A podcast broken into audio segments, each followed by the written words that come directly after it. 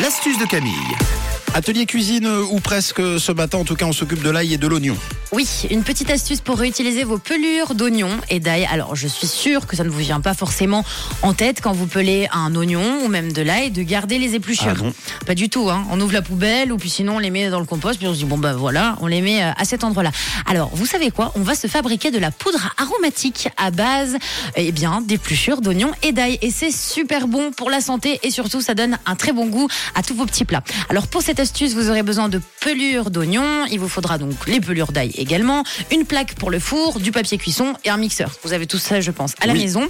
Alors, ce qu'il faut faire déjà, c'est nettoyer vos pelures d'oignons et d'ail dans une bassine d'eau. hein. on enlève toutes les bactéries, d'a- d'a- d'accord Parce que d'habitude, qu'est-ce que vous faites?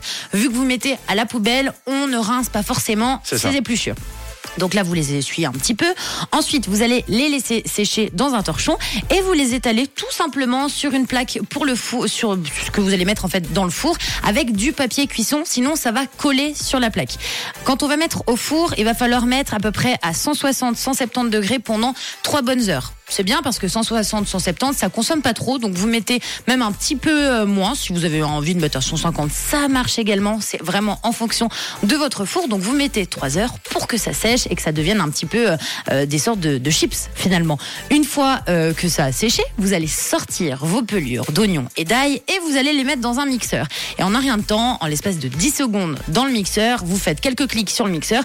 Tout sera eh bien comme de la poudre aromatique. Ça ressemblera à de la farine, les petites poudres aromatiques que vous pouvez acheter à la Migros, chez les Nerfs, à la Coop, chez Manor, j'en sais rien. Et bien là, vous pouvez le faire, ça vous coûte rien du tout, juste un peu de cuisson. Et encore une fois, ça ne consomme pas beaucoup. Vous mettez ça dans vos bocaux, vous pouvez garder ça pendant une année sans problème et le faire avec tout et n'importe quoi, toutes les épluchures. Si vous avez envie de vous amuser à faire sécher les épluchures, par exemple de poireaux et le mélanger, vous faites comme vous avez envie. Et puis après, vous pouvez en mettre sur vos salades, sur vos plats à base de viande, à base de légumes, même dans vos soupes pour l'hiver, pour les gazpachos qui arrivent, ça va être très très bon. Donc essayez cette astuce anti-gaspi et vraiment, c'est très très bon. Sachez que moi je le fais à la maison et puis je ne m'en passe pas.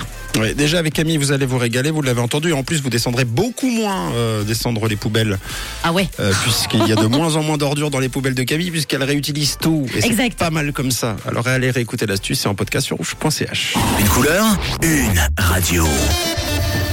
Rouge.